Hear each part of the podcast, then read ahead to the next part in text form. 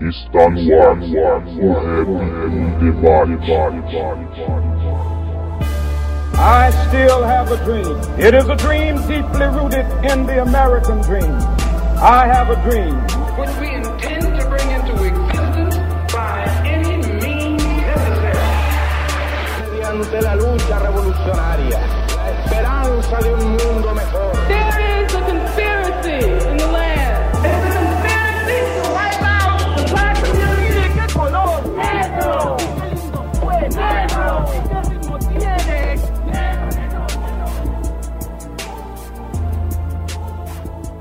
Salve, salve a todos os irmãos e irmãs conectados no site h2sm.com.br. Sejam todos muito bem-vindos ao 14º episódio do programa O Rap em Debate. Aqui é o Alisson e novamente viemos aqui para discutir questões sociais, política, militância, literatura e tantos outros temas que são pilares, são importantíssimos para a construção de um hip hop mais participativo e atuante. Sempre reforçando que o rap é e sempre será um instrumento de transformação social, certo? Para quem está chegando agora, o Rap em Debate é um podcast, que é um programa de áudio que fica disponível na internet e você pode ouvir online através do nosso site, o Hip Hop Sem Maquiagem, ou baixar o MP3 e escutar aonde você quiser. Você também pode baixar o agregador de podcast no seu celular e assinar o feed. E toda vez que a gente publicar um episódio novo, ele vai ficar disponível para você. Nessa 14ª edição, o tema é Aonde o Rap Foi Parar. E eu convidei a Ana do Noticiário Periférico, o Thiago, que é militante do hip hop da Paraíba, e o Nil, que é DJ do Grupo Mineira, para falarmos do momento atual do rap nacional, dos limites entre a militância e a arte, sobre as transformações discursivas é, desde a década de 90 até hoje e sobre a tal evolução dentro do rap, embranquecimento, é, e também discutimos sobre contradições ideológicas e políticas que têm acontecido no movimento. O hip hop sempre nos incentivou a fazer leituras críticas da sociedade. E é muito importante que, como adeptos do, do, do hip hop, a gente possa fazer essa autocrítica do próprio movimento para a gente entender as contradições e as polêmicas que estão ocorrendo, certo? Então, finalizado isso, um bom programa a todos e fiquem agora com o 14º episódio do programa O Rap em Debate. Cães ferozes com sangue. Sai na madrugada e já sabemos o propósito. Tocar ninja na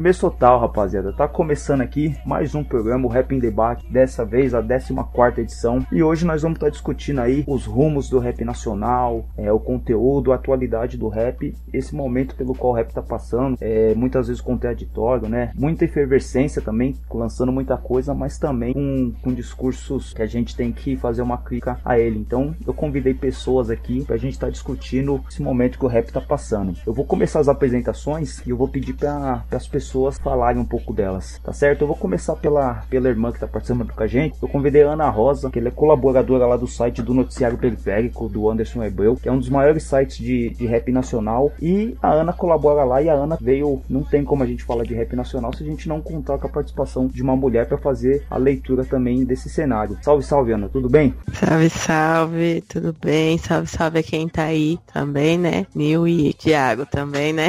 Então, eu sou a Ana, eu sou do interior de São Paulo, tô colaborando no Noticiário Periférico oficialmente esse ano, mas eu já mandava vários textos pro Hebreu. E o meu papel, assim, no hip hop é nessa parada estrutural mesmo. Eu não, não rimo, não danço, não grafito, eu não faço essas coisas. Então é mais nessa parada de informação mesmo. Sou professora, tô me formando professora. Puxo umas paradas de rap aqui na cidade, tento fortalecer a cultura como eu posso. E é isso. Firmeza, Ana. Seja bem-vinda. É, bom, eu também convidei um mano que eu conheci nas, nos grupos de, de Facebook aí. O mano sempre tava arrumando umas tretas, umas polêmicas aí. É, e eu falei, cara, eu tenho que chamar esse cara pra participar aí, pra gente fazer, reunir, discutir algumas é, questões do rap aí.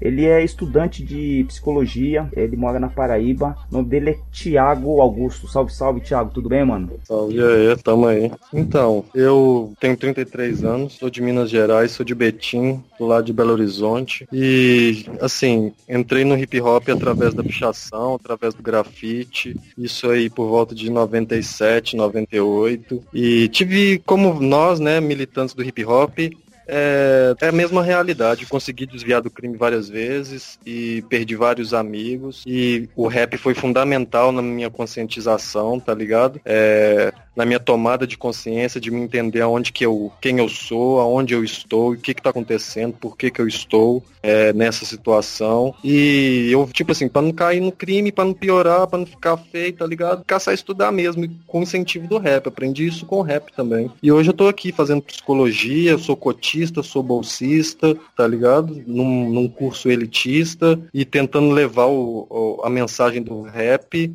tá ligado? Tentar defender nossa cultura, estudar nossa cultura, pegar esse conhecimento que é produzido aqui, trazer pro hip hop, tá ligado? E, e, e, é isso, sou só mais um militante aí pela, pela nossa cultura, pela essência e só isso. Firmeza, Thiago. Seja bem-vindo também. E para fechar o quadro de participantes aqui, mano, é, eu chamei também o mano que ele é um dos maiores produtores, assim, na minha opinião, dos, dos, dos últimos tempos aí do rap nacional. Na minha também. Tem investido numa. Ô, louco! numa vertente que é o, o Afrobeat, né, mano, que ele tá fazendo. É DJ do grupo Mineira, que também é um grupo resistente, né, mano, que é um grupo onde tem três mulheres vocalistas, tem uma temática temas africanos, de matrizes africanas. E é um, um cara também que é formado em história, ele é colaborador do site do Bocada Forte lá também. É o DJ Neil. Salve, salve, DJ Neil. Salve, muito obrigado aí pela oportunidade. Eu já acompanhei alguns, alguns podcasts, né, no, no Hip Hop Sem Maquiagem sempre curti. E estamos aí para somar, estamos nessa correria. Eu sou DJ do Minira hoje, é beatmaker, professor e, cara, outras coisas aí. Enfim, tô correndo pra tudo quanto é lado. E é isso, vamos que vamos. Um salve para todo mundo aí. É isso aí. Firmeza, mano.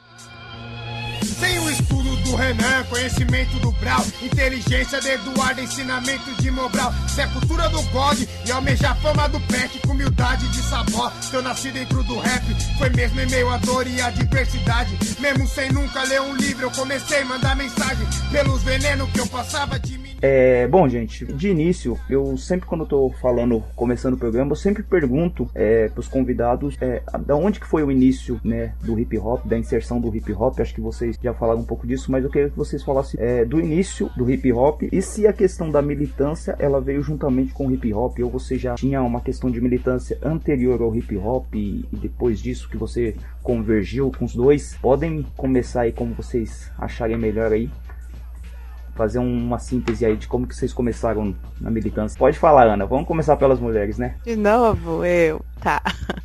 Então, é, eu acho que eu já falei um pouco, né, sobre a questão do blog, que eu escrevia algumas coisas antes e mandava pro Hebreu. E esse ano ele me convidou oficialmente para comemorar 10 anos de blog. Mas, assim, na questão de mídia mesmo, né? Só que anteriormente, como na vida pessoal faz tempo. e foram duas coisas que, que foram convergindo, assim. Eu comecei a escutar rap, acho que eu tinha 12 para 13 anos. E foi, foi quando eu comecei a me ver como mina preta de periferia. Então foi uma coisa que foi ajudando a outra. E aí eu fui entendendo que, tipo, mano, aquelas coisas que os caras cantavam, as minas cantavam, é, fazia total sentido para mim, né? E aí eu precisava entender por que que tanto tempo aquelas pessoas cantavam aquilo e nada tinha mudado na realidade social, né? Então foi uma coisa que foi levando a outra. Eu entendi através através da música a minha situação enquanto mulher preta de periferia e a, a própria música me disse que eu precisava fazer alguma coisa, precisava gritar para o mundo, né, o que o que estava me incomodando, o que estava, sei lá, me oprimindo. Então acho que foi uma coisa que levou a outra. Cara, é, é muito muito complicado falar exatamente quando comecei com rap, assim, porque é uma coisa bem automática, né? Vai passando pela nossa vida. Mas foi por volta dos 13, 14 anos, por aí. Comecei a ouvir. E depois eu me envolvi com rap através de um convite, né? me envolvi de forma mais direta através de um convite de um amigo meu chamado Adalto, que era do Delonar, e me convidaram a ser DJ, né? Que é a história que eu sempre conto. Os caras me via de roupa larga, né? Onde eu morava, e aí um dia os caras chegam e me falaram, mano, você quer ser DJ? Tipo assim, os caras viu que tá, tinha, usava roupa larga já associou a rap, tá ligado? Aí eu, aí eu falei, ah, demorou, né? Vamos aí. E até então eu me joguei nessa cultura de cabeça. E a minha questão com rap, que eu aprendi muito com rap, não com hip hop, né? É ele que me apresentou coisas assim, por exemplo, ele me incentivou a ler mais, né? A conhecer outros tipos de leituras fora do livro didático, entendeu? Fora das revistas em quadrinhos. Então, assim, se não fosse a cultura hip hop, eu acho que eu não, não teria conhecido até hoje. Angela Davis, Malcolm X, a história do zumbi, da Andara, todos esses, esses mártires da, da nossa história, talvez eu nem teria conhecido se não fosse a cultura hip hop. E também envolve a questão da identidade, que a própria Ana falou, que mostra a nossa realidade, é, mostra, é, dá uma autoestima, né? Fala, ó, tá errado, mas ó, dá pra mudar, enfim, toda aquela questão de autoestima do, do preto periférico, da preta periférica. Então foi nisso. O hip hop foi muito importante na minha formação, entendeu?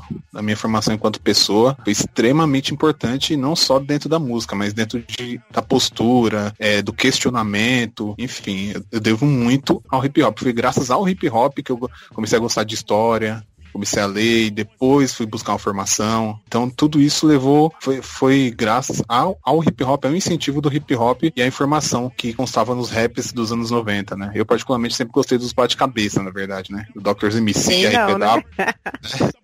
eu, eu, era mais nessa linha, né? Eu ouvia facção, mas o que eu mais gostava era esses caras. Enfim, é isso. Meu envolvimento com, com hip hop foi isso. Depois com blog, né? O Macacos Me Mordam e o rap, rap Longa Vida, enfim. Aí fui me envolvendo até me convidar pro Bocada também. E o noticiário periférico, que às vezes eu também mandava umas paradas lá, tá ligado? Pro, pro Hebreu. Que vale ressaltar que é, um, que é um blog aí que ficou muitos anos com o Hebreu, agora tá com a Ana também. E é, um, é uma resistência pura também, viu? O Ebel já participou aqui, mano. O Ebel é. Eu, junto com mano, o, o corte certo, né? Isso, isso. Ah, participou tá vendo? dois. Audiência. É que o corte. É, que o- é- é que o corte certo é meio folgado, aquele cara. Não, não, O Hebreu não, Não, tô faz brincando, muito corte também certo. não, viu? o Hebreu é o clone do Não, Michael eu- Caio. da hora. E você, Thiago, como foi aí, mano, sua participação política? Se ela veio antes do rap ou com o rap, mano? Então, é, que nem eu falei um pouco no início, né? É, era mais ou menos 96, 95, 96. É, eu já via as coisas acontecendo, tá ligado? Galera morrendo, a droga tava chegando na área. E eu via aquilo tudo acontecendo ao meu redor. E de repente um camarada meu, um camarada que estudava comigo no colégio, me apresentou uma fita de um primo dele que tinha chegado lá de São Paulo. E era Racionais, tá ligado? E eu ouvi aquilo e aquilo descrevia claramente tudo aquilo que eu tava vendo, tá ligado? Eu falei, caralho, é isso. É isso. E aí ele foi ele mesmo foi me ensinando várias coisas, tá ligado? Quando eu fui, quando eu fui reparar, isso já tava bem proliferado, tá ligado? Já tinha vários focos pelo bairro de uma galera que dançava break, e eu não conhecia essa galera. E eu comecei a andar com essa galera, tal, e, e sempre com os ensinamentos, tá ligado? É, o skate, grafite, é, o break, os caras sempre ensinando, passando a questão da postura pra gente, a questão da responsabilidade, né? E sempre foi, tipo, nunca foi um aprendizado virtual, sempre um aprendizado corpo a corpo, tá ligado? Foi transmitido verbalmente, sim, umas paradas. Foi diferente, tá ligado? E acho que todo mundo, nós mais antigos, assim, também aprendemos, assim, até porque a comunicação, né, naquela época era mais difícil. É, então, a nossa formação de antigamente era bem diferente. E, e eu cheguei um tempo, eu me afastei do hip hop, que eu vi que o hip hop me ensinou tanta coisa que eu comecei a ver muita coisa errada no hip hop. Eu comecei e afastei, fiquei uns dois anos, três anos afastado, assim, sem me juntar com a galera. Mas depois eu, eu, eu vi que não tinha como fugir dessa parada, que era isso mesmo, e eu fui fazer, não do hip hop, né? Porque eu não sei cantar, não sei dançar tal. Eu tinha que fazer alguma coisa. E a única coisa que eu fazia era saber fazer, era ler, gostava, era curioso, questionador. Aí o, o hip hop só, o rap e o hip hop foram só alimentando isso em mim e eu busquei o caminho do, do, do estudo, tá ligado? Com muita dificuldade, mas foi aí, por volta de 96.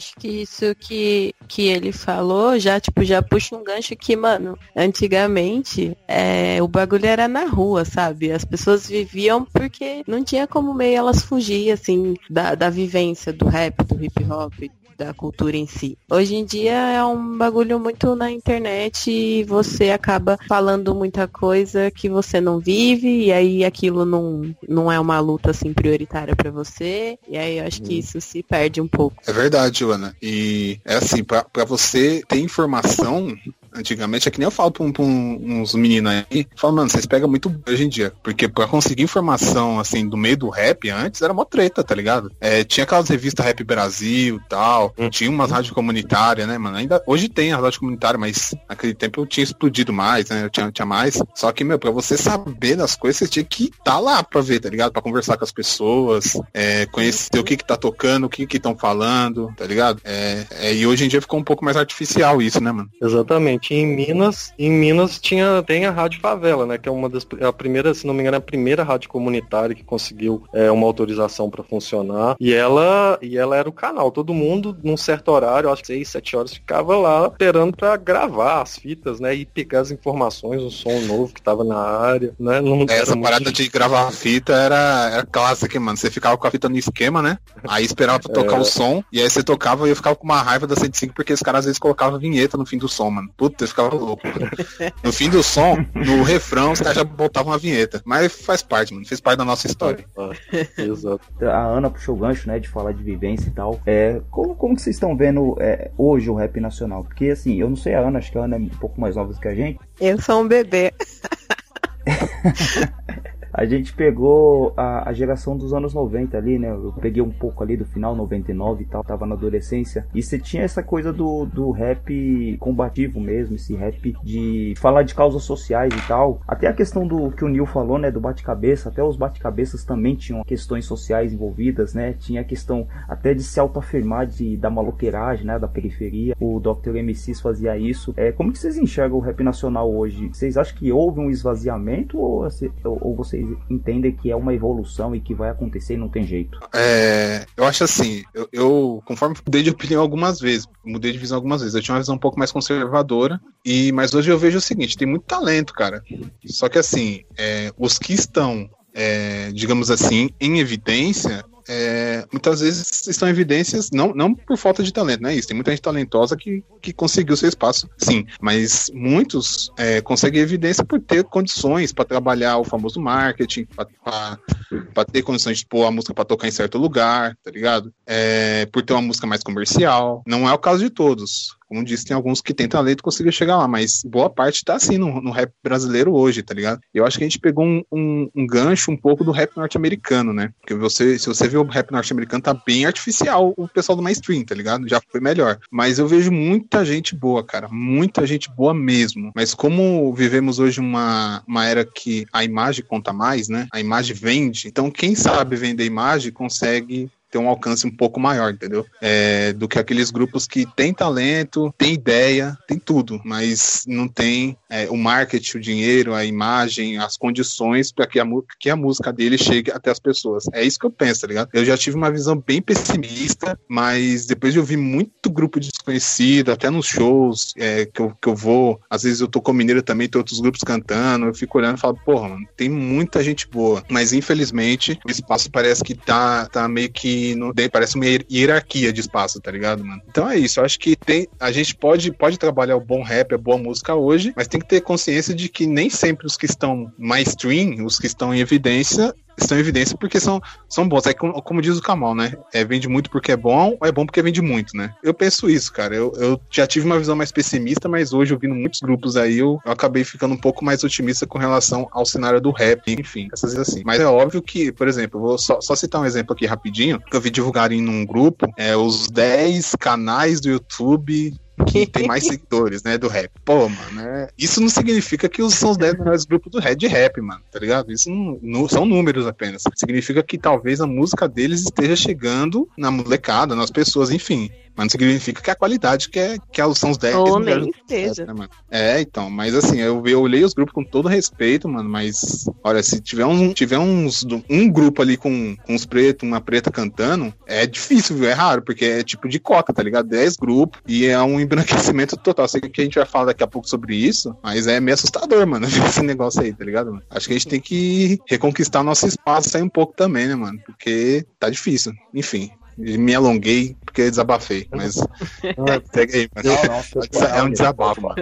Eu também acredito que é bem isso, tá ligado? É, no sentido de que é, vou, talvez eu fale menos do hip hop, né? E vou falar mais do nosso contexto. O que que rola? É, nós sabemos, nós já, já conhecemos, sabemos, né, a origem da cultura hip hop, da onde que ela veio e por que que ela, que ela emergiu, né? Num contexto de exclusão. Beleza. Nós, atualmente, é, vivemos uma outra realidade. Por exemplo, nós estava falando aqui que antigamente para informação era, era muito difícil, né? Tinha que gravar fitas e ficar esperando no rádio. Hoje em dia é mais fácil, é massa. Nós temos log, nós estamos em todos os veículos de, de, de comunicação. E nós lutamos por isso, tá ligado? O hip hop lutou por isso, lutou por aceitação. Na década de 80, nós queríamos lutar por nosso espaço, lutar por respeito, iríamos é, ter o direito de participar desse jogo. O que aconteceu? A verdade é essa, o nosso pop hoje, ele é o rap hoje, ele é pop, né? O rap hoje, ele é pop. Você tem os focos de resistência, mas ele é um produto. Você disse a palavra exata para mim, tá ligado? Ele esvaziou, porque ele saiu da nossa mão e ele foi pra mão da indústria. É, nós temos também a nossa indústria, vários rappers aí têm suas gravadoras, mas eles estão fazendo, muitos deles estão fazendo o mesmo jogo do inimigo, com os próprios fãs, tá ligado? Fazendo é, diz para vender, tá ligado? Ou seja, tá manipulando algumas informações, algumas ideias, tá manipulando o mercado, tá ligado? E desse mercado somos nós, consumidores. Então, assim, a gente, na minha opinião, esvaziou, tá ligado? Porque saiu da nossa mão, tá na, tá no, tá na indústria, indústria cultural é que manda, né? E DJ Neil disse uma parada massa, a questão do marketing também, né? É, já que nós estamos nesse contexto, nesse capitalismo selvagem, nós temos que lutar, beleza, então a gente utiliza desse marketing também, dessa ferramenta. Como que você utiliza? Contra quem você utiliza aí? Você está retirando de quem, entendeu? Porque você pegar a, uma arma do sistema e lutar contra o sistema, devolver para ele com a mesma moeda é uma coisa. Agora você é, pegar essa arma e fazer a mesma coisa que o sistema fez, tá ligado? É, é, na minha opinião, é contraditório. Para mim, na minha opinião, o que tá acontecendo hoje é isso. Hoje é mais um mercado que domina e não os discursos de resistência dos rappers. É o mercado que determina. libertou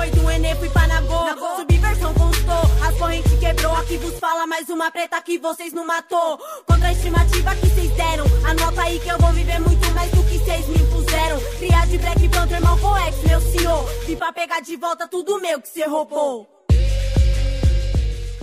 Eu tenho opinião parecida com os dois, mas algumas divergências só. É a questão, tipo, do Deus ser nova e tal, mas eu consumo muito rap 90, né? Questão de, sei lá, 91 a 96 pra mim foram os melhores anos. Até no bate-cabeça, né? Que o pessoal fala do bate-cabeça, ah, esse monte de, de gente se batendo e pá, mas no próprio bate-cabeça, a gente tem um, toda uma cultura ali de, da questão de se preocupar com o cara que tá do lado, pra não machucar, pra pular e, tipo, a gente quer se divertir e não bater no cara. E aí, tipo, tudo isso é questão de, de vivência, como eu falei, na rua. Quem, quem consome muita, muita coisa pela internet não vai viver isso. Tipo, ele não vai saber que se ele é, chegar mais folgando no cara, ele vai receber de volta aquilo.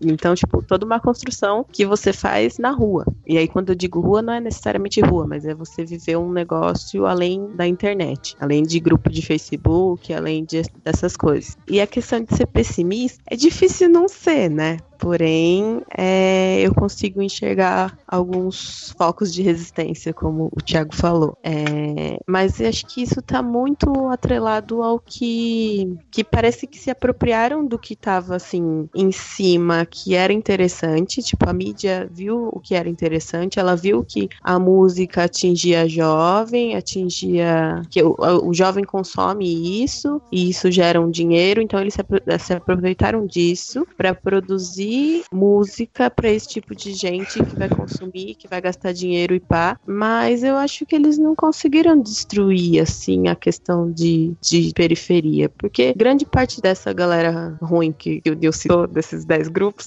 que é ruim. Eu vi a lista e é ruim.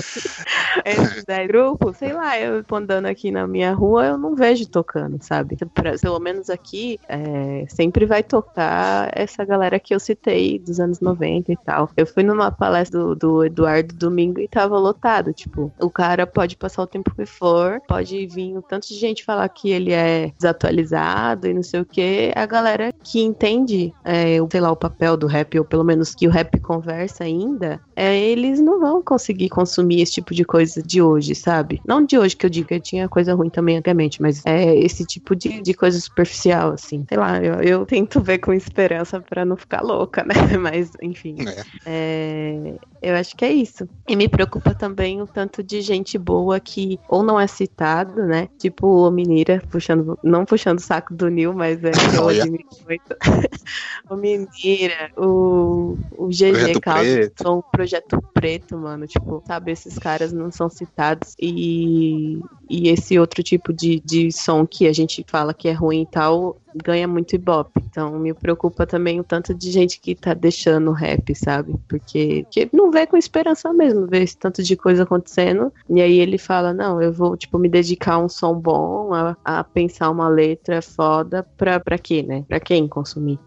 É, é isso mesmo, Ana. Bem isso mesmo. Tipo, vou escrever uma letra consciente aqui e tal, vou contar uma história, vou fazer isso e aquilo. E aí você vê que não tá chegando nas pessoas. Eu acho que muitos grupos foram por, por esse viés mesmo, sabe? Você falou agora. Tipo, não tô conseguindo atingir quem eu queria e tal. Ah, Meu, então quer saber? São pra festa, quer que se dane, tá ligado? É, eu, acho, eu, eu já- vi grupos assim, falando bem assim. E aí tem os focos de resistência também, que, que o Mano citou aí, que resiste a isso, que mantém aquela pegada, mas é bem complicado mesmo. É, é- como você disse, é, é difícil ser otimista, né? Quando você olha as coisas assim, por esse lado. Uhum. Mas vamos tentar, vamos tentar, senão, vamos, senão eles invadem de vez e aí Pois ferra é, tudo. a gente tem que se agarrar. Você percebe o esvaziamento, por exemplo. Você pega um CD do Racionais antigamente, você canta todas as músicas do início ao fim. A gente, a gente tinha um som, a gente escutava o som várias, várias e várias vezes. Hoje em dia, o cara lança o som, três dias depois tem um som novo, uma semana depois tem um som novo, aquele discurso dele não, não causa impacto, né? não, não fica nenhuma mensagem, tá ligado? É uma Existem mensagem mais clássicos. Não, não existe, e, tipo, eu não vejo nenhum uma perspectiva de existir, assim, porque, sei lá, Homem na Estrada é, é de 94, 93, 93, eu acho. É. E, tipo, é, sei lá, pode tocar hoje em qualquer lugar, em qualquer lugar que eu diga assim, que, que essa galera que presenciou e tal, é, e a pessoa vai saber cantar pelo menos um- umas, umas partes da música. Verdade. E, tipo, um som que lançou no começo do ano, hoje as pessoas não, não ligam mais, né? Porque lançam-se sons a cada dia e aí vai um consumindo o outro e não tem mais classe. Mas é verdade. E, mas isso sabe por quê? É porque, assim, é, não é querendo culpar a tecnologia, não é isso, né? A tecnologia tá aí, vamos ter que usar de qualquer forma, não tem como fugir disso. Já A tá tá usando, usando né? É, hoje, tá né? vendo? É, isso é verdade. É, mas- É aquilo, né? Como que se utiliza da parada. Exatamente. E assim, muita gente lançando, cara. Muita gente lançando. É que nem eu falo aqui pra uns amigos meus, às vezes, falam, mano, você já ouviu tal CD? Lançou ontem. Falei, mano, não, mano. Você já ouviu tal? Não, não ouvi, mano. Mano, é muita coisa lançando. A Ana, que trabalha em blog, tá ligado? Que chega e-mail. Mano, lançamento todo dia, cara. E, meu, se você não tá acompanhando o movimento, você se perde, tá ligado? Então, assim, você ouve uma música hoje, amanhã já tem outra, amanhã o grupo que lançou hoje, semana que vem já lançou um vídeo com outra música, aí do- depois já lançou um cipher. Acho que tem, que tem muito a ver com os tempos atuais, sabe, mano? Que é muito. Hoje, hoje em dia é tudo muito rápido, tá ligado? A informação tem que ser rápida. Você lança hoje, mano, semana que vem, porque se você não, não lançar semana que vem, você vai ser esquecido, mano. Já lança outro. Então tá tipo assim, tá ligado? Na faculdade, você, eu acho que todo mundo de humanas, né, mano, acaba estudando um pouco do Bauman, né, mano? É, E é muito. O Bauman, ele fala muito disso, né? Se aplica muito ao hip hop hoje, nessa, essas músicas líquidas que você faz e, e elas não demoram dois, três dias e já tem que lançar de novo. E a Ana falou do, do Homem na Estrada. Você pega o Homem na Estrada, você começa a escutar. E se você consegue escutar ele lendo a letra, mano, você vê uma análise sociológica errada do, do rap nos anos 90, né? E, e é também as pessoas associam muito a questão da idade, né? Desses rappers novos. Só que eu não acho que, também, é, que isso tem muito a ver, porque se você pega essa rapaziada do- dos anos 90, eles também eram jovens. O Mano começou com 20 e poucos anos, o Eduardo começou com 20 e poucos anos também. Então você associar isso à idade, acho que também não tem nada a ver.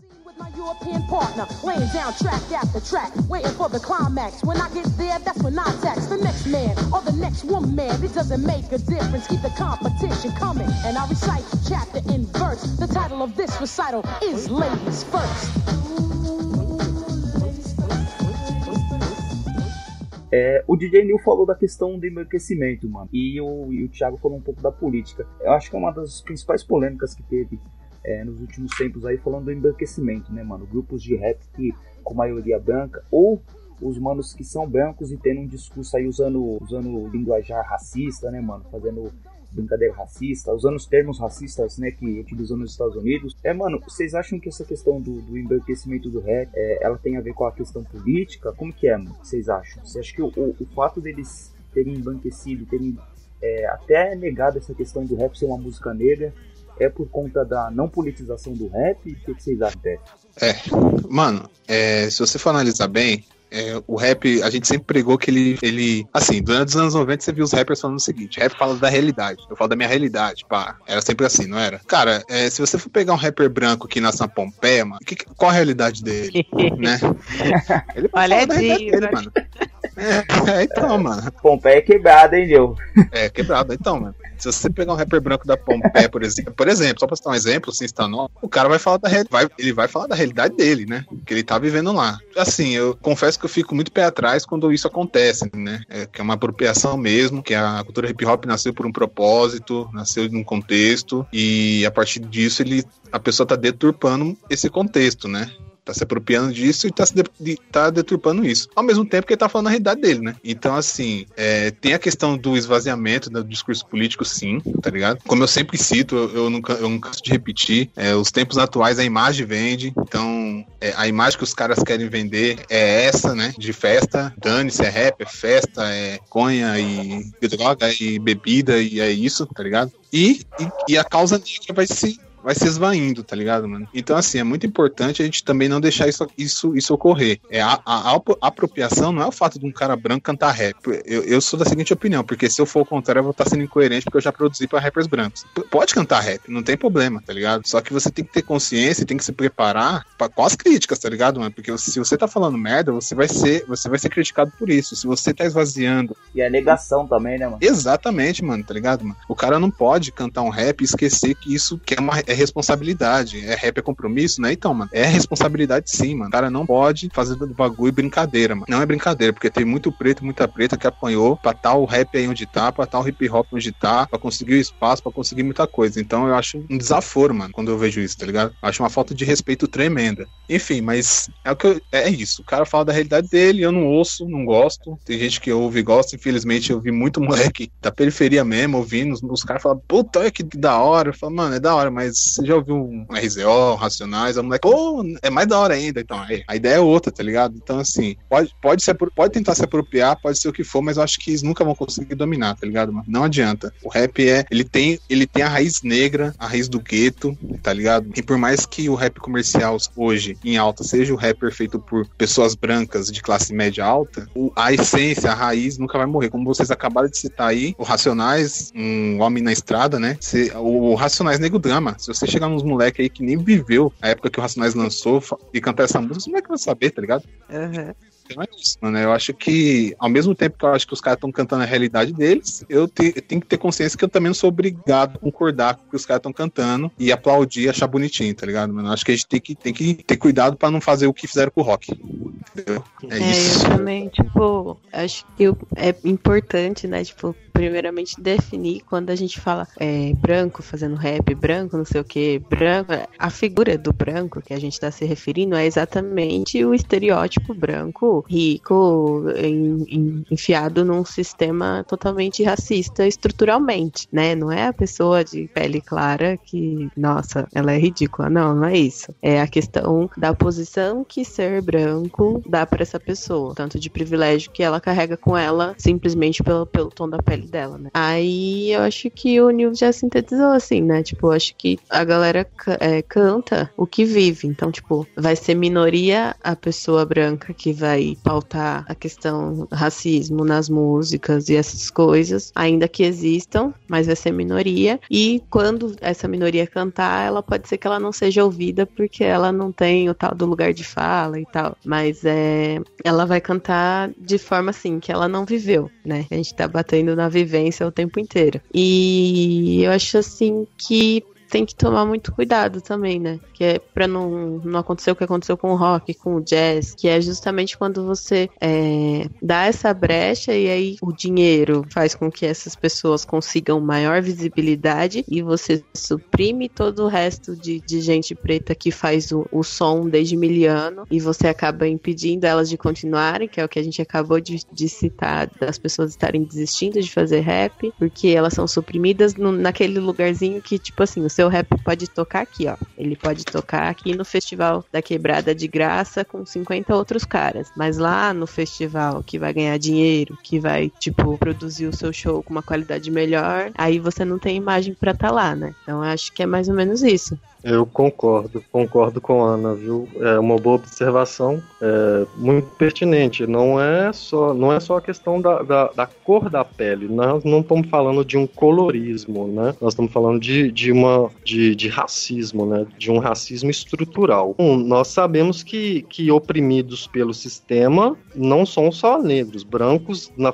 existem brancos na favela que são oprimidos também, mas claro, o branco nunca vai perder o emprego por causa da cor da pele dele. Então é algum privilégio ele tem, pelo tom, simplesmente pelo tom da pele dele. O racismo é, no Brasil ele é incontestável, ele existe. É, a Lei Áurea ela não veio só, ela não veio para libertar negros, ela veio para ampliar a escravidão, ampliar também para branco, é, a escravidão moderna. Para mim esse embranquecimento começou no gueto, né? Gueto puro, gueto negro e a partir do momento que ele foi é, apropriado pela indústria cultural, quem que domina os, o, a indústria cultural? São brancos. Né? Então, obviamente, esse discurso, não só o discurso, a, a, cor da pele, mas a, o discurso também vai ser esbranquecido, tá ligado? Então, assim, é, a gente perde é, o espaço, a gente perde o discurso, e no fim das contas, eles fazem rap e não silenciam. É, o embranquecimento, para mim, é uma questão, assim, estrutural também. É, é uma questão do sistema também. Na minha opinião, as coisas tendem é, é, a piorar, não melhorar. Para mim, no final, eu vou trocar uma ideia melhor e vou falar que eu não sou tão pessimista. Mas algumas coisas também eu não, não posso ser ingênuo de falar que o rap vai fazer uma reviravolta, vai virar uma resistência. Não, não, não boto fé que isso vai acontecer. Para mim, a tendência é, é higienização mesmo, porque nós já perdemos isso. Agora nós estamos aqui na resistência para manter é, a essência, para manter a verdadeira, o, o que é verdadeiro. É, mas a gente tá falando do rap, mas isso também, se a gente for observar, tá chegando no funk também, viu, mano? É, uhum. Se você for começar a observar bem aí, a indústria fonográfica já tá pegando o, o funk do gueto pra dar uma, sabe, é, digamos assim, uma colorida diferente no, no, funk, sabe? Um jeito diferente, mais comercial, tá ligado? Então você pode eu, observar que isso é, é uma parada até que, que vem acontecendo com todos os estilos negros, né, mano? Vem do gueto. Eu, eu discordo da parada do, das da, da, da, rapaziada, da rapaziada e da, e, e, da moçada que é do rap, tá ligado? É, é, ter esse tipo de preconceito com, com o funk, tá ligado? Na minha opinião, isso é um equívoco. Porque nós sabemos que o, o funk não é essa ostentação e putaria que, que a indústria está oferecendo para nós. Nós sabemos que isso é um discurso sedutor. É, e nós sabemos que a culpa disso tudo não está nos indivíduos, não está no menino ou na menina que, que, que rebola, que engravida, no menino. Não está nesse. Ninguém nasceu bandido, ninguém nasceu mal, não, entendeu? São as condições que, que fazem com que as pessoas ajam dessa forma. Então, é, quando a gente critica o funk, as pessoas que dançam funk, nós estamos protegendo o verdadeiro culpado. Nós estamos deixando de lado o verdadeiro culpado, né? Que está se apropriando e tá, que nem, bem como você disse, está se apropriando de uma coisa, vendendo outra, deturpando toda a mensagem, toda a ideia e só lucrando. Então, assim, a gente tem que ter o senso crítico também, né? É, e quem lucra, né, geralmente é o dono de uma grande gravadora que. E esse dono não é preto, né? Na maioria das vezes. Então, é aquilo, pode ser o funk, é. o rap, né? O rock, é sempre assim. Eu ia falar exatamente isso, mas, tipo, voltando pro rap, até na questão de, de mídia digital, é, o Ebro tava falando comigo essa semana que, se for analisar, assim, estritamente, o noticiário acho que é um dos únicos que é comandado por pretos, né? Que é, tipo, nem nas mídias é, independentes, de certa forma, não, não, não se vê mais um predominantemente preto eu acho que passa também pela questão social, né? Porque, querendo ou não, é, eu, o Anderson, né, o, o Corte 7, a gente falou isso aqui no dia, é, o blog, né, a blog, a mídia independente do hip hop, ela é amadora, né? No sentido de você não ser ressarcido por isso. Então, é, quem que pode se dar o privilégio de parar o seu serviço e postar coisas referentes ao hip hop e não ter o retorno financeiro? É, possivelmente, um homem branco vai ter mais condições de fazer isso pela, pela questão social do que o homem negro. Então, é, tudo, acho que tudo passa pela questão da classe, da, da racialidade também, né? Até nesses, nesses principais portais de, de rap independente, mas que são um pouco maiores, você vê que a maioria do, dos colunistas, né, a maioria das músicas é voltado para um outro público, né? Não tem essa questão social, militante, essa questão desse debate racial. É isso aí, mano. E é, é, que, é que ela falou, é. Os meios de comunicação acabam ficando nas mãos dos mesmos, né, cara? E aí, que nem você falou, tem a questão histórica e tal. E os brancos, os brancos que eu digo, os brancos da classe A, tá ligado? Acabam dominando esses meios de comunicação. Mas tem, existem blogs aí, graças ao trabalho aí, ao suor de muita gente, ó, tem, tem uns blogs aí, Resistência, tem as rádios comunitárias, que estão lutando aí, que é óbvio que não dá para competir com as comerciais, mas estão fazendo um trabalho, né? Você tá vendo que eu tô tentando ser otimista, né, mano? Também. eu também tenho uns momentos de pessimismo total, mas eu tô, eu tô tentando buscar um otimismo aí. Vamos lá, vamos lá.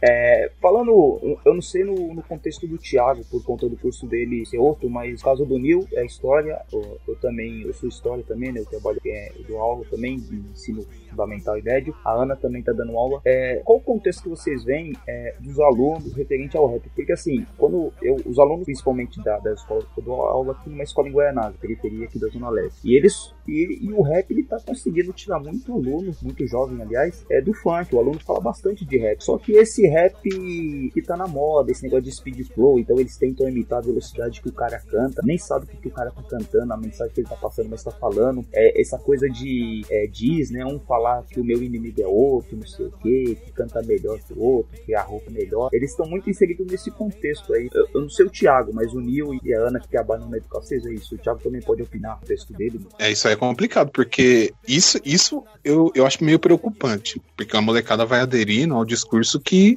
que eles vão ter acesso. E o que eles acabam tendo mais acesso é os grupos que, que estão mais em evidência. E os, os grupos que estão em evidência são aqueles grupos, né, que eu já, já citei aí, a questão do marketing, enfim. E eles aderem, muitos aderem a esses grupos. Por exemplo, uma vez eu, eu parei para perguntar, falei, ah, o que vocês estão ouvindo aí e tal? Vocês andam ouvindo, assim? Aí uns falaram funk, outros, outros falou samba. Aí os que falaram rap, eu falei, quais rap vocês estão ouvindo? Aí citaram os mesmos que estão em alta aí, tá ligado? É Costa Gold, Onicrio, esses cara. Aí eu falei, mas vocês não ouvem Racionais? Ah, não, Racionais é da hora. Racionais, sabotagem. Sabotagem é muito louco também, tá ligado? Ouvem, pelo menos assim, a, a experiência que eu tive, ouvem os raps raízes, aqueles raps, aqueles clássicos que a gente sempre ouviu, com ideia e tal, mas hoje, é, muitos eles estão aderindo ao que, que tá em evidência, tá ligado? Eu vejo isso com um pouco de preocupação, porque muitos raps em evidências trazem alguns discursos vazios, né, mano? A questão da Diz eu não vou nem discutir, cara, porque é uma questão bem ampla, né, mano? A Diz, porque antigamente também tinha umas diz. Tinha umas músicas disso também, mas é mais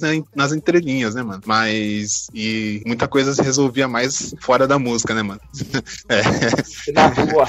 Então, na rua, né? Aí, mas assim, eu, eu vejo um, com um pouco de preocupação isso aí. Não tô falando nem do rap romântico, nem pra dançar, não é isso, mas esse rap meio que irresponsável, mano, que às vezes a molecada vai aderindo. E é um período de formação, né, mano, dos moleques, das minas e tal. É um período que eles estão se formando. Não, não academicamente, mas como pessoas, tá ligado? E me preocupa muito como eles estão aderindo a certos discursos, né, mano? Então, nesse ponto, eu, eu tô um pouco pessimista, né, cara? Entendeu? não sei como a Ana vê isso, né, mano?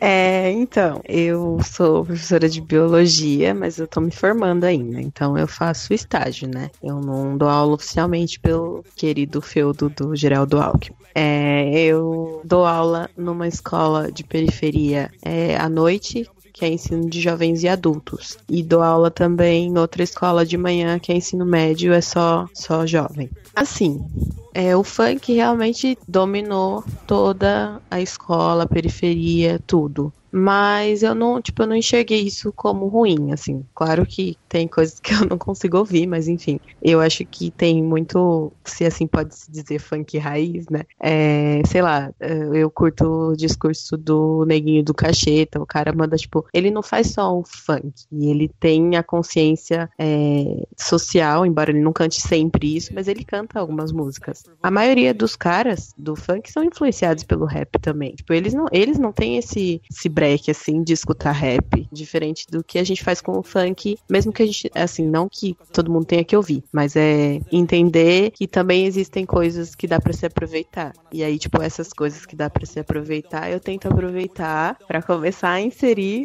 a doutrinar. É. Olha, a escola sem partido vai te pegar, é, viu? A escola É. sem partido vai me pegar. Eu, tipo, eu tento ir inserindo esses outros tipos de, de funk mais com consciência social e tal. E aí, automaticamente, a gente começa a migrar pro rap, porque alguns têm referências de, de cantor de rap, não sei o quê, e aí a gente começa a migrar. Eu, tipo, toda a aula minha eu tento contextualizar na onde eu tô inserida. Então, tipo, eu tô dando aula na periferia, que é o que eu vou dar aula para sempre, que é na escola pública, e eu tento contextualizar com alguma música, algum alguma história, alguma parada assim, que é porque eu acho que quanto mais próximo toda aquela situação, ainda mais biologia, que eu acho que, né, não é lá essas coisas fáceis de aprender, é, as pessoas, quanto mais próximas, elas conseguem entender. Então, tipo, se foi assim comigo, se o que eu, eu aprendi de, de discurso, de buscar informação, de não sei o que, foi com uma música que que era próxima a mim, então eu tento fazer isso na escola também. E é muito louco assim também, porque, como eu disse, eu puxo as coisas de rap aqui, né? Então todo lugar que você vai fim de semana que tá tendo algum rap na, na cidade ou na região, tá a minha cara lá, né? E aí, tipo, é muito legal, assim, como eu vejo os alunos no fim de semana e depois dentro da sala, e aí como eles me respeitam, tipo, é muito louco. Tem um menino que ele tava. A gente começou a puxar batalha de rima aqui. é, que foi uma forma de juntar as pessoas da cidade que curtiam rap, mas elas não tinham um ponto fixo, assim, ah, eu curto rap de fim de semana, vou em tal lugar. Então a gente puxou a batalha e agora a gente tem uma piscate que a gente conseguiu junto à prefeitura pra gente fazer nossos rolês de rap lá. É, tem um menino que começou a batalhar, por, sei lá, ele foi umas três, quatro batalhas, e tipo, ele voltou a estudar, mano, por isso, sabe? Tipo, isso é muito louco, assim. Ele ele ia comigo nas batalhas e ele viu, tipo, porque eu faço toda a doutrinação também fora da escola, né? e aí ele voltou a estudar por causa disso. Então, eu enxergo, eu acho que a minha, como eu falei no começo, eu não faço nenhum dos elementos e tal, mas eu vejo que é a forma que eu achei para intervir, assim, é levar o, o rap, o hip hop como pedagogia. Então, eu eu faço psicologia já algum já faz 10 anos que eu tô nessa luta para tentar formar e agora que eu tô numa federal aqui pública eu tô conseguindo, né? E vou me formar, mas eu não trabalho na, na educação, mas eu trampo, eu tenho faço pesquisa e faço extensão e caminho meus estudos pro, pro estudo da juventude e do sistema carcerário. E, e junto psicologia com isso. Então eu trampo no, na cadeia de criança e adolescente, né, o chamado socioeducativo, é, e a experiência que eu tenho, eu sou oficineiro nelas, é, em várias casas, inclusive na casa feminina também, de adolescentes. E a minha experiência com o rap nesses lugares é, é que ele é a, uma das principais ferramentas para dialogar com, com, com, a juventude. E existem várias atividades é, para os adolescentes que estão cumprindo medida socioeducativa, né?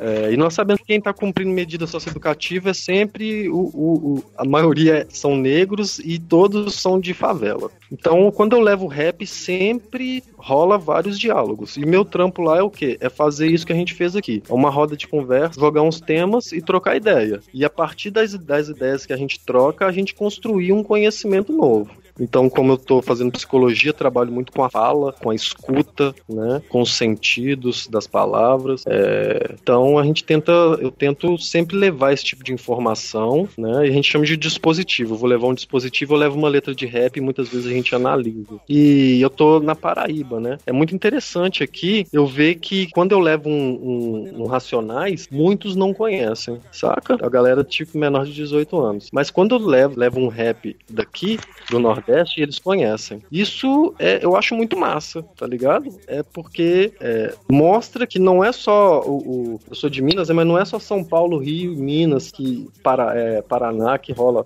rap, né? É, aqui rola um rap muito bom e a galera curte muito o rap daqui, tá ligado? A cultura é muito forte. Mas assim, é, o rap na educação, o que eu vejo é que ele é uma das melhores ferramentas para levar para o jovem, tá nesse contexto de vulnerabilidade social, em medida socioeducativa, em conflito com a lei. A melhor coisa para ele é tomar consciência de si. Né? Então, o rap, como funcionou para mim, eu tento levar. Então, olha só a importância do rap para mim. Eu preciso de ouvir rap que, que tenha conteúdo pesado, que, que fale a verdade, que faça com que o jovem pense né, na onde que ele está inserido, né? Por exemplo, é, deixe de guerrilhar entre si, matarem entre si, para passar a guerrilhar contra o sistema. Né? O sistema que colocam todos ali naquela situação. Então são informações. Eu preciso de um bom rap, né? Para me instruir, para me instruir essa galera, né? Então à medida que vai sair no rap ruim, vai sair no rap ruim, eu vou levar o que para lá, né? Então enfraquece. Então assim, o rap, na minha opinião, é, é, a, é uma melhor, a melhor ferramenta para essa tomada de consciência, é, para a galera da periferia, principalmente o jovem, é, é, entender o contexto político, social e aprender a lutar pelos seus direitos, tá ligado? Para mim, a, o rap é fundamental. Nenhum outro tipo de música é, te leva, fala dos seus direitos constitucionais. Que tipo de música fala dos seus direitos constitucionais? É só o rap que leva essa informação, tá ligado? Então, Verdade, mano. É, é, e outra coisa, a cultura, a cultura hip hop é tão grande, é tão rica que pedagogicamente falando, você consegue trabalhar hip hop em todas as disciplinas. Educação artística, Sim. você trabalha hip hop, né? Educação física, hip hop, tá ligado? História, hip hop. É, biologia, hip hop. Biologia. Dá pra você trabalhar tudo, né, mano? É, falar, dar uma moral pra biologia também, né? E, letras, a, a, língua portuguesa, trabalhar rima, trabalhar a questão da poesia. Então, meu, a cultura é muito rica, cara, pra você trabalhar em, né, na questão pedagógica, assim, sabe? E tem várias experiências pelo Brasil que, que deram certo certo, funciona, né? Não só no sistema socioeducativo, mas nas escolas também, tá ligado? Porque é a linguagem da galera, tá ligado? É uma linguagem deles, é uma linguagem nossa, local. Não é a linguagem do opressor que a gente tem que se enquadrar nela. É né? a nossa ah. linguagem, a nossa verdade pra gente lutar contra essa realidade que tá sendo imposta para nós. Também não sou totalmente contra, vamos supor, um rap dançante, tá ligado? Nossa, não, não sou total, não sou contra isso. Só acho que isso não tem que ser prioritário, tá ligado? Simplesmente isso. É massa você ter uma música romântica romântica pra você curtir com uma mina, é massa você ter uma música pra você bater cabeça, é basta você ter uma música mais filosófica pra você refletir, ou uma música mais crua. É, essa diversidade, ela é massa, ele enriquece nosso movimento, né? Ele só não pode tomar a frente do principal, que é conteúdo político de batalha contra o sistema, né? Só isso, a minha questão é É o pilar, né, mano? Tipo, não tem como você fugir disso. É o que tem que estar presente sempre. Você pode fazer o rap que quiser. As pessoas podem ouvir ou não, mas o, o, tipo, o fundamento tem que estar tá ali.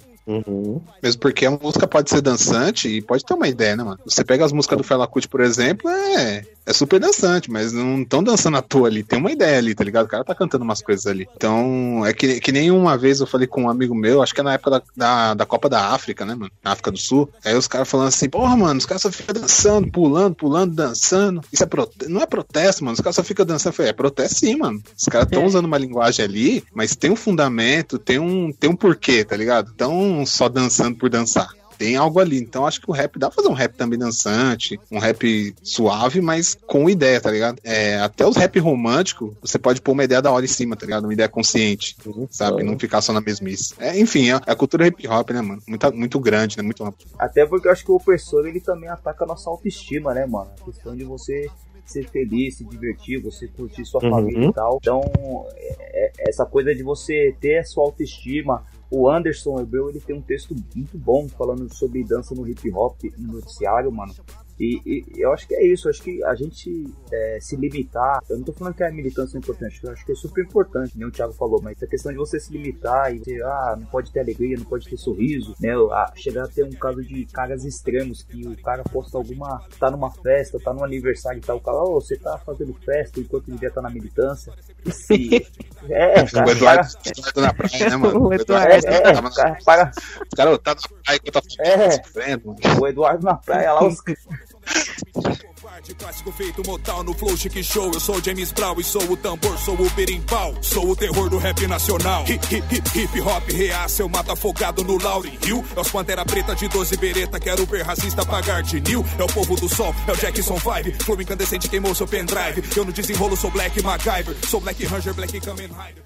Tem uma das piores aberrações que, que teve nos últimos tempos, que é o famoso o rap de direita, né? O rap do Ustra, o rap apoiando o Bolsonaro. E eu só queria falar assim que é, é até por conta do, dessa despolitização desse novo rap, né? Dessas letras são menos militantes, é até normal você ter ouvintes, né? Fãs que tenham esse tipo de pensamento. É, eu, eu me preocupo bastante com, com alguns líderes, né? Alguns rappers que são influência dentro do rap. E o cara, é, ele tem uma cultura militante, ele fala de violência, fala de, de, resistência, mas ele é intolerante com outras religiões. O cara que ele é rua, ele fala de gueto, é gangsta, mas é sexista, ele é misógino.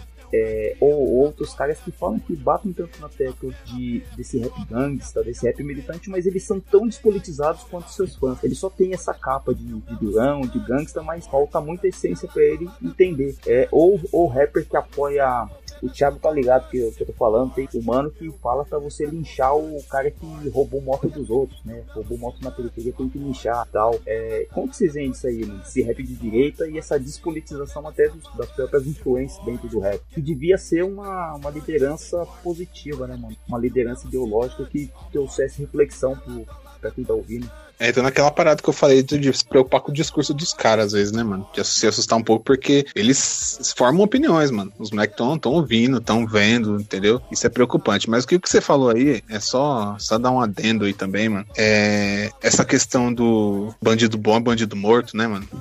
Que, que é bem complicado, que as pessoas, que muitos rappers aí que você citou, é, acabam indo na, na onda, né? E acabam sendo incoerentes com aquilo que eles, aquilo mesmo que eles cantam, tá ligado? Só que assim, mano, é. Periferia, mano, também tem suas incoerências, mano, às vezes, tá ligado, mano? Porque assim, se eu for no bar agora e a gente vê uma reportagem de um moleque que roubou uma bike ali, o cara vai falar, mano, tem que bater esse moleque, mano tem que deixar quieto não, entendeu? Então, tipo assim, é uma parada, mano, que é, é, a periferia acaba às vezes aderindo a isso, um discurso contra ela mesma, sem perceber, tá ligado? Então, às vezes, é, acontece com esses rappers a mesma coisa, tá ligado? Eles, eles aderem um discurso pela onda, pelo, pelo momento, tá ligado? Pelo imediatismo, é pra resolver agora, vamos resolver agora, tá ligado? Só que eles estão cantando rap, já estão um tempo na caminhada, e dá pra fazer uma reflexão maior sobre isso, né, cara? É, você falou da questão religiosa. E, e o pior, O'Neill, é, é que são pessoas é, em casos e, uma, e os manos estão. Os manos e as irmãs que estão ouvindo, tá ligado? São pessoas que estudaram, mano. Não é o cara que tá cantando rap É. hoje. É o mano que. Então, aí que tá, né, mano? Não, não faltou informação ali, né? É, não faltou informação, inclusive você falou da questão da religião africana, né, mano? Religião de matriz africana. É, bom, ali não faltou informação, né? Foi mais excesso de doutrinação que a pessoa sofreu, né, mano? E, enfim, é, é isso. né? Mas na periferia, às vezes, você acaba vendo essas incoerências que, que esses rappers refletem muitas vezes, né, mano? É, o rap do Bolsonaro me preocupou quando eu vi isso aí, mano. Os caras apoiando o Bolsonaro, eu falei, vixe, o bagulho tá, tá bagunçado, hein, mano? Não, a Ana. A Ana tá ligado, você vai na página do noticiário lá, o Anderson às vezes posta umas coisas do Bolsonaro lá, pelo amor de Deus, você parece que tá na página do É, então, mas é que, é, que, é, é que hoje em dia é assim, mano. Se você discordou do Bolsonaro, pô, você é esquerdista também, né, mano? Porra, mano, você é petista. Então, assim, é, é aquilo, é os extremos, né, mano? Então a gente tá, vi- estamos vivendo tempos extremos, né, mano? Ou você é aqui ou você é ali, tá ligado, mano? Enfim, a gente tá abraçando um discurso fascista, enfim. É, parece que assim, quanto mais a gente tem informação, a internet e tal, gera muita informação, ela também gera desinformação, né? Então, é, o fato da gente ter acesso à rede mundial, ao que aconteceu hoje, não significa que a gente, que a gente tem infor- informação. A gente sabe de uns fatos, mas a informação a gente não tem necessariamente, tá ligado? A gente tem que analisar. Informação é quando você analisa, você compreende, você pensa, é isso mesmo? Será que é verdade? Tá ligado? E esses rappers, esses. Embasamento. Então, mano, embasamento, isso mesmo. E muitos dos caras não pensam isso, não, mano. Às vezes é por ego mesmo, tá ligado? Sem querer, é, com todo respeito ao trampo de uns caras aí também que eu conheço, tá na miliano e tal, mas é,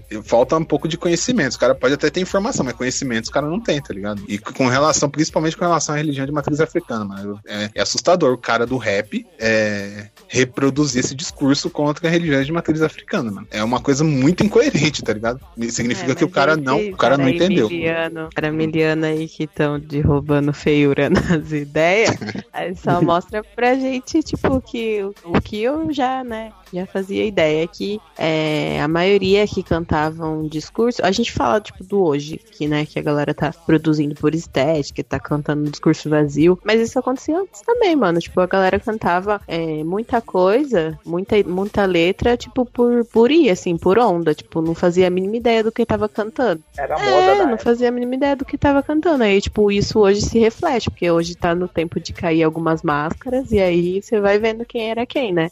E acho que também cai naquela parte do, do não saber, não, não, não respeitar a própria a própria cultura que tá fazendo parte. Tipo, se você tá dentro de uma cultura negra, essencialmente negra, e você não, não estuda sobre ela, você não, não, não respeita a, a raiz dela, você não vai conseguir se posicionar diante de, de algumas coisas. Por exemplo, a intolerância religiosa. Por exemplo, a questão do racismo no rap. Por exemplo, o rap de direita tomando. Mano, olha que absurdo. Olha que absurdo a gente ter que discutir a questão do rap de direita. Isso, tipo, deveria ser, ser palavrão, sabe? Não, não existe.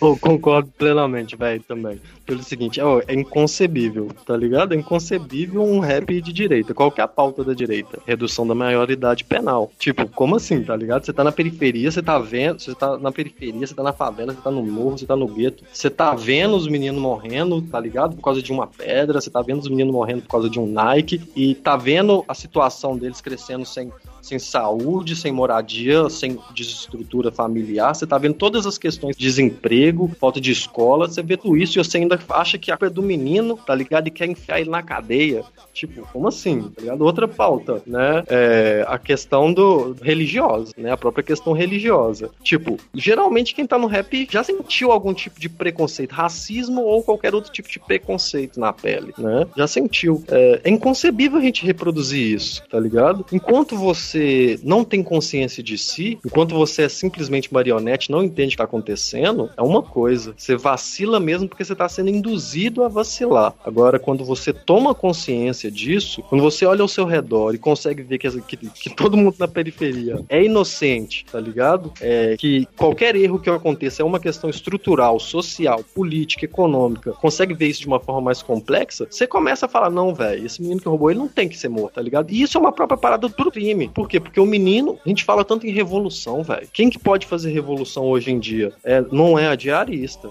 tá ligado? Não é o motorista de ônibus. Quem pode fazer revolução hoje em dia é só quem tá à margem. É sempre assim. E aí eu vou chegar naquele ponto de que você citou, né? É, quando um rapper reproduz esse discurso, tá ligado? Um rapper informado reproduz o discurso de ódio contra os adolescentes. Tipo, velho, como assim? O adolescente compra seu CD, velho. Tá ligado? O adolescente canta sua música. Você devia estar defendendo esse menino, tá explicando pra, pra, todo mundo por que, que esse menino tá roubando, tá ligado? Por que, que ele tá roubando uma moto, tá ligado? Por que, que a moto é tão super valorizada assim, tá ligado? Por que, que o menino quer ter uma moto? Pra quê? Primeiro, né? Então a gente não questiona esse tipo de coisa. Então, pra mim, um rap de direito é uma parada, como Ana Rosa disse, é vergonhoso a gente estar tá discutindo isso. Tá é, a, a, gente nunca, né, nunca imaginou que ia chegar a esse ponto, né, cara? Que então, mano, isso, né, mano? A mesma coisa, tipo, é, lançaram uma Cypher essa semana, tipo, é, aí, tipo, o resumo da Cypher era artistas negros pautam o, o negro no rap. Mano, e aí, sabe? Como assim? Ter que pautar o negro no rap? Que que é isso? Uh, o, o, DJ Neil também falou uma parada massa, né? A questão da desinformação, que a net, a internet ajudou muito a gente, a comunicação, a produção, mas a gente continua desinformado. Aí eu lembrei do primeiro, do primeiro vídeo que eu assisti aqui no, no, no seu canal, tá ligado? No blog. E que o cara, não lembro o nome dele, que ele disse: a gente se informa muito e se comunica pouco. Eu acho que é o contrário, eu acho que a gente se comunica demais, se informa muito pouco, tá ligado? Aí o conteúdo fica vazio, a gente fala pouca coisa importante e fala muita merda, tá ligado? E, é, aí, beleza, ampliou a informação. Isso, na minha opinião, é uma ilusão, tá ligado? Porque quando você quer buscar uma informação, a primeira coisa que você vê é um site de opinião. Você não, quando você quer saber sobre criminalidade, você vai no, no na página do Jean Williams, você vai na página do Bolsonaro. Olha só, você não vai lá numa, numa pesquisa científica, tá ligado? E busca ler aquilo ali. Ninguém entende, ninguém sabe onde é que tem uma base científica. Quem é que pega um arquivo em PDF de um artigo pra ler, tá ligado? Ou seja, essa, essa informação não tá tão disponível assim, não. Essa informação continua privada, principalmente a, a nós que estudamos, tá ligado? Somos privilegiados porque nós sabemos disso. Eu, por exemplo, não vou buscar informação no Facebook, tá ligado? Não vou mais. Tem umas ideias massas, tem páginas massas, sim, mas aquilo não é fonte para me falar a verdade, tá ligado? Então, assim, a informação tá aí, mas não tá assim, não. A gente tem que saber pesquisar, tem que vasculhar, porque o que mais tem é opinião, informação não. E acho que, tipo, aí quando a gente tá falando dessa questão é, de falta de informação, não é nem uma, uma exclusividade só do rap, né? Mas é todo um, um, desconforto que essa própria guerrinha falsa, assim, entre aspas, direita e esquerda criou, tipo, nas periferias, que você é. Tipo, falta informação, e aí você cria toda essa guerrinha aqui, se você não for isso, você é aquilo. E aí isso vai criando uma sensação de medo, de pânico, e as pessoas começam a ir por um lado ou pro outro, porque elas acham que tem que ser assim. E aí você começa a ter essa imersão desses, dessas coisas é, sem conteúdo, essa coisa elitizada, essa parada de estética que começa a gritar e, e é isso que vai sendo levado, vai levar a ideia da, das pessoas, né? É, mano, o, o, Mano falou aí do Facebook, é aquilo, né, mano? É, as pessoas. É, hoje em dia é assim. Você tá lá navegando e tal, tá rolando aqui no Facebook e a pessoa vê uma manchete lá. Traficante é preso com 50 gramas de não sei o que, não sei o que lá. Aí você fala, nossa, aí tá a foto do moleque lá, né? Negro e tal. Nossa, olha, mano, que horror, hein? Eita, caramba, que horror. Aí você vai e pensa e tem aquela informação. Você não vai nem, nem analisar nada. Você já vai abraçar aquela ideia. Aí está rolando assim tá, e você vê uma notícia lá. É, senador é, é acusado de não sei o que, sei o que lá. Ah, é ladrão, mas é tudo assim mesmo. Político é assim mesmo, é ladrão, tá ligado? Tipo assim, até a revolta, até a revolta é diferente, tá ligado, mano? É, a nossa revolta é o seguinte: ah, político roubou? Ah, é normal, é ladrão. Agora, se um moleque roubou, puta, olha que, que zica, mano, né? Que moleque tem que ser preso, tem que não sei o que, sabe? É, mas isso é, a mídia faz, tá ligado, mano? Não é. A mídia cria isso. A linguagem, tá ligado? O jeito de dizer, o jeito de se expressar. Jovens, jovens dos jardins são presos com droga. Moleque é traficante, é preso, sabe? Até a nomenclatura é tudo maquiado. Então, assim, a gente tem que ter muito cuidado com esse tipo de informação.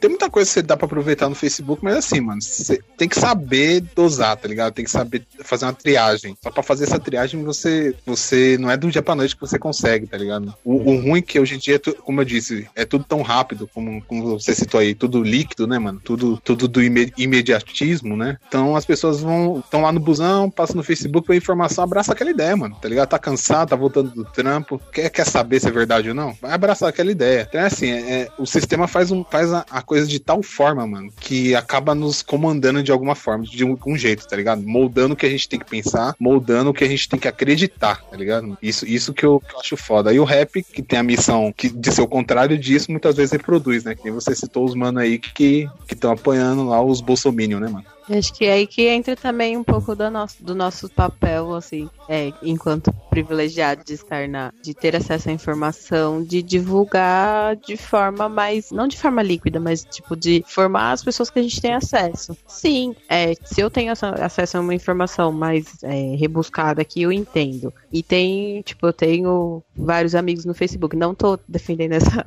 essa é, esse canal como o canal para informação, mas assim, entendendo que ele já está aí. Então, já que ele já está aí, pelo menos utilizar ele de forma correta, de forma, tipo, que seja efetiva, né? Se eu tenho uma opinião e eu tenho várias pessoas que, que sei lá, esperam me posicionar sobre alguma coisa para falar, não, era mais ou menos isso que eu pensava. Então, eu não posso deixar de me posicionar sobre algumas coisas, tipo a questão da intolerância religiosa. Se eu tenho um monte de, de, de rapper de mina que canta sobre a intolerância religiosa, quando o Douglas fez aquele vídeo ridículo, o que, que eu fiz? Fiz uma lista de, de som pra galera ouvir, tipo, então você tem que se contrapor a algumas coisas que, que tem um alcance que a gente não quer, né? Mesmo porque, Ana, é, por mais que às, vezes a gente não goste das redes sociais, bom, mas os alunos acessam as redes sociais, né, mano? Tá então, assim, é, todo mundo ao nosso redor acaba acessando. Então a gente tem que tentar, de alguma forma, usar isso. A gente sabe que que já tá meio bem saturado, que tem, tem muita coisa aí. Mas tentar de alguma maneira usar isso para propagar uma informação assim que chegue um pouco mais próximo da, da reflexão, né, das pessoas, tá ligado? Eu acho que o, o, o papel dos blogs que nem você citou é esse, o papel enquanto comunicadores, né, enquanto, sei lá, enquanto pessoas que, que querem que, que esse conhecimento se propague, que essa reflexão se, se propague, né, cara? Tiro na quebrada, os moleque de quadrada Entra no bar, vai pra matar, sai da frente que vai rajada Tiazinha que vive assustada, não reconhece mais o filho Que agora trocou o brinquedo, é pó, pedra, maconha e gatilho A brincadeira preferida, montar na moto, caçar os inimigos Se trombar é lamentável, sangue escorrendo, corpo estendido Violência que saca meu povo, é louco da hora que a gente teria como discutir esse assunto ainda muito, né? Mas infelizmente temos limitações temporais. É, eu queria todo aqui caminhando para o final do programa eu sempre peço para todos os convidados darem dicas culturais, livros, filmes, enfim, que possam acrescentar nessa questão de, de conhecimento, né, mano? Que a gente está passando algumas coisas, compartilhando é, conhecimento com os nossos irmãos e as nossas irmãs. Queria pedir para você, Ana, falar alguma indicação sua aí. De qualquer coisa? Qualquer coisa. Pode ser um livro de biologia também, se você quiser. Aquelas, né? Busquem lá Sônia Lopes, Biologia Volume 1. Mentira. É, eu acho que, né, logicamente, puxando o saco do, do noticiário periférico, é, acho que a gente é, indica bastante coisa e a gente tenta pautar bastante coisa de forma na, na linguagem que as pessoas entendam, que a gente consiga se expressar da forma breve possível. É, que eu gosto que é o do. Não só o do Eduardo, mas tem o do Eduardo também, que é a Guerra Não Declarada, que eu acho que é um. Mas eu acho que é um pouco bastante, assim, você tem que ler, você tem que pesquisar cada palavra que ele fala. Mas é uma fonte de conhecimento, sim, muito boa. E tem um que eu acho que é mais didático, que é Pedagogia Hip Hop mesmo. Que ele é americano, mas é Mark Lamont Hill, acho. Que ele, tipo, ele contextualiza como que ele dava aula em escolas de periferia através do rap. Eu acho que, sei lá, na minha situação enquanto professora foi muito bom. E acho que é isso. E, mano, procura vídeo é, no documentário independente pra não. Se, se, você gosta de rap, no mínimo você entender, tipo, a raiz, você entender como que se deu a história, pra você entender por que, que a gente que curte as coisas de antigamente é tão chato hoje, né? Por que, que a gente critica tanto as coisas de hoje? Porque a gente percebe que as pessoas estão perdendo muito. Da hora, Genil. Bom, cara, eu sou um cara que, pra indicar, eu sou meio enrolado porque eu tenho muita coisa boa que eu quero indicar. É, eu, vou, eu vou ressaltar o que a Ana falou do noticiário periférico, não, não é puxando sardinha, é, é um, uma parada da hora, eles escrevem numa linguagem também bem, bem formal, assim, que, que a pessoa não precisa ser, sabe, expert em hip hop pra, pra entender. Então eu acho que isso é muito legal, porque dá, dá acessibilidade a muito mais pessoas que às vezes nem curtem, tá ligado? O rap, mas gostam dos temas que estão ali agregados eu acho muito legal isso. É, puxar um pouco pro Bocada Forte, né? Por estar muito tempo aí também. Enfim, vários sites aí bons. Tem uns que não recomendo, mas esses que eu recomendo acessem, né? Noticiários, Zona Suburbana, Bocada Forte, Hip Hop Sem Maquiagem. É, e o que eu mais gosto também não são só. Não prestem atenção apenas nas notícias, nos posts de lançamento. Prestem atenção nos textos é, falando sobre algum tema, sobre é, questão negra, questão feminina. Esses, esses textos são muito importantes, tá ligado? É, sempre colocam fontes, é, é uma parada muito legal mesmo. Então, assim, é uma maneira da gente usar essa tecnologia, é, essas redes sociais, de, de uma forma que a gente possa ter conhecimento e agregar muita coisa pra gente, entendeu? De música, ouçam os grupos independentes fora do mainstream, por favor. Não fique só na zona de conforto, nos grupos que estão lá em cima. É, entrem nesses blogs, vejam o que eles estão postando de grupos diferentes, músicas diferentes. É, o rap hoje, é, ainda bem, né, mano? Muitas mulheres conseguiram o, o espaço, tá ligado? Que era um, o rap ainda é muito machista, mas hoje muitas mulheres conquistaram esse espaço, muito grupo feminino bom, que não tem o espaço merecido, tá ligado? É, muito homossexual fazendo rap, qualidade, mostrando seu espaço também. Então, assim, vamos tentar sair da caixa, da, da zona de conforto, vamos, vamos ouvir esses grupos que a gente não, não vê muito na mídia e que podem somar muita coisa muita coisa boa pra gente, tá ligado? Então não fique só na zona de conforto, né, mano? Agora de livro é mais complicado ainda, tá ligado?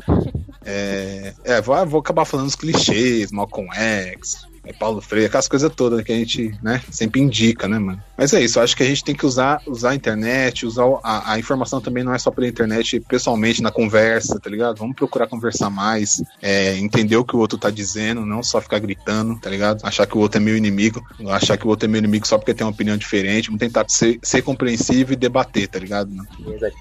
Então, é, sobre os livros, velho, aquele livro Rap e Política do Roberto Camargo é um livro que eu adotei ele como um dos meus principais. Sempre que eu quiser falar de rap, porque ele é muito completo ele faz umas análises muito, muito interessantes e tem um histórico também é, da- do, do rap e do hip hop, né? Então, para complementar aí o- a, a indicação da Ana Rosa, é, esse aí também sobre rap é muito é, é importante pra gente ler isso. E sobre o momento político, né, que a gente tem vivido, é, eu indico Vigiar e Punir, né, do Foucault, é um livro massa pra gente entender para que que serve uma cadeia, como que começou uma cadeia, né? É, tem muita, é, tem um como DJ Neil também, tem muita coisa pra falar, então vou reforçar o nome que ele disse, Paulo Freire sempre, né?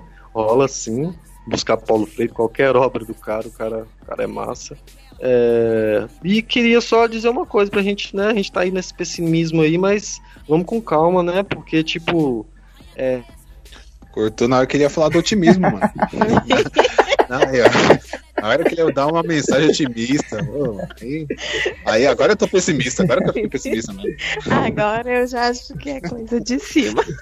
É, agora é. É. Ou não, na parte mais otimista, mano. Né? Gente, Ah, voltei, voltei, pô. Isso, a gente tá aguardando a mensagem otimista, mano. Que você ia falar. a gente ficou em choque aqui que não ia ter. Tipo, não, a parte disso é o seguinte, é um movimento da história, tá ligado? Da história o quê? O- o- os burgueses lutaram, né, contra o- um império, né, e, e subiram na hierarquia, mas aí surgiu uma nova classe, os proletariados, né? Então, é mais ou menos isso, o rap, ele tem, ele tem é, se elitizado, é, a, a indústria tem se apropriado, mas é, o rap é, é um, é um produto do capitalismo, entendeu? É um produto da desigualdade. Enquanto houver desigualdade, tá ligado? Vai existir nego falando do rap querendo denunciar as, as injustiças que sofrem. Então a gente é se apegar nesses que estão sofrendo, querendo lutar, querendo modificar a realidade, tá ligado? E fortificar para que esses cresçam e a voz deles sejam ouvidas. É isso aí. Da hora. É, queria agradecer vocês aí demais por vocês terem participado. Acho que a gente teria muito mais coisa para conversar, mas acho que foi, como todos os programas, esse foi mais um, foi enriquecedor. É, queria agradecer a Ana, o Thiago, o Nil.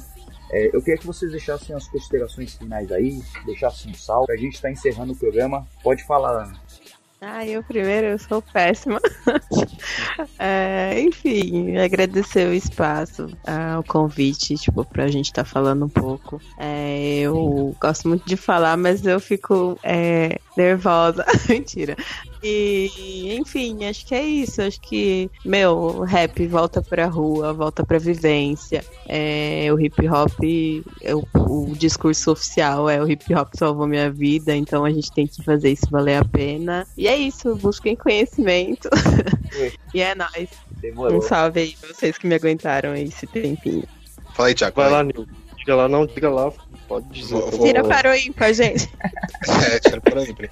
Então, é, agradecer também o espaço, falar pro pessoal que tá ouvindo é, agora também, dar uma olhada nos, nos, nos programas anteriores, teve muito, muito assunto bom também, que, que não debatemos e que foi debatido em outros programas, que, de, ou que debatemos também a, a partir de outras perspectivas, né, outras opiniões. E é aquilo, é deixar a, a famosa mensagem otimista, né, mano? É porque assim, é, a molecada vê a gente falando, né? ela- Eles observam e acho que a gente tem que fazer de tudo para que não que seja otimista cego, mas que tenha, tenha esperança é, para lutar contra tudo isso, tá ligado? Porque se a gente desanimar, os moleques vão olhar pra gente e vão falar, pô, então tá tudo perdido mesmo, né? Então a gente tem que, tem que lutar firme aí, não pode deixar o sistema ganhar, não. Vamos, vamos, vamos ter ânimo, vamos, vamos trampar, vamos, vamos trocar ideia, tá ligado? E é isso, estamos aí na atividade, estamos nos blogs, no site, na rua, nas escolas, em todos os lugares aí. E agora no Hip Hop Sem Maquiagem também, né? Muito obrigado pelo espaço aí. Prazer, satisfação em participar com todos vocês aí, gente. Conhecia já a Ana, é, acompanho o trabalho do blog, o mano lá não conhecia, da hora, várias ideias da hora, mano. E é isso, tamo junto aí. Vamos aí, vamos seguir na fé. Beleza, Thiago. Então, é, queria agradecer a Ana também, né, pelas palavras, pelo, pelo tempo cedido à escuta, Mesma coisa de Jay Neil. Desejar, é, desejar força para vocês aí nessa caminhada, tá ligado? É, Alisson também, muito obrigado aí, tá ligado? Porque é, sou só mais um cara, não tô produzindo nada, tô só na luta aí e tive um espaço para poder falar alguma coisa, né? Trazer alguma informação para mim é muito gratificante, né? E, e é isso, velho. Desejo força aí, porque, tipo, é, é a luta, a vida é a luta mesmo. E tamo junto aí no que for possível. Cobrança e proteção tentaram me preto, eu achei. Pra quem me quis retroceder, coisa de preta. Se desarrumar, vai ter treta. Me singa,